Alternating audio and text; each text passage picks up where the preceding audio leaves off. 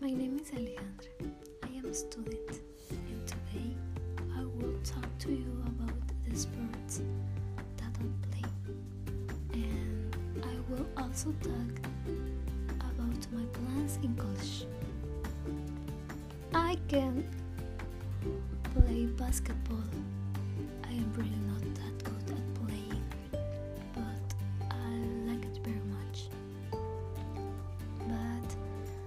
can't play soccer. I am very bad at playing.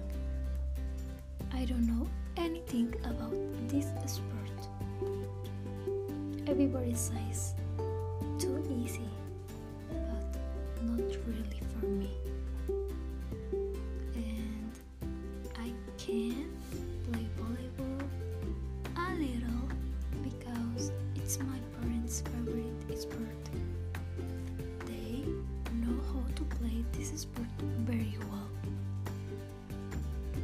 This semester, I am going to learn many things that serve me in my career. And I am going to be a good student.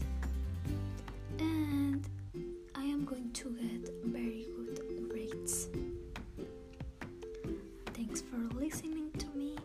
Goodbye.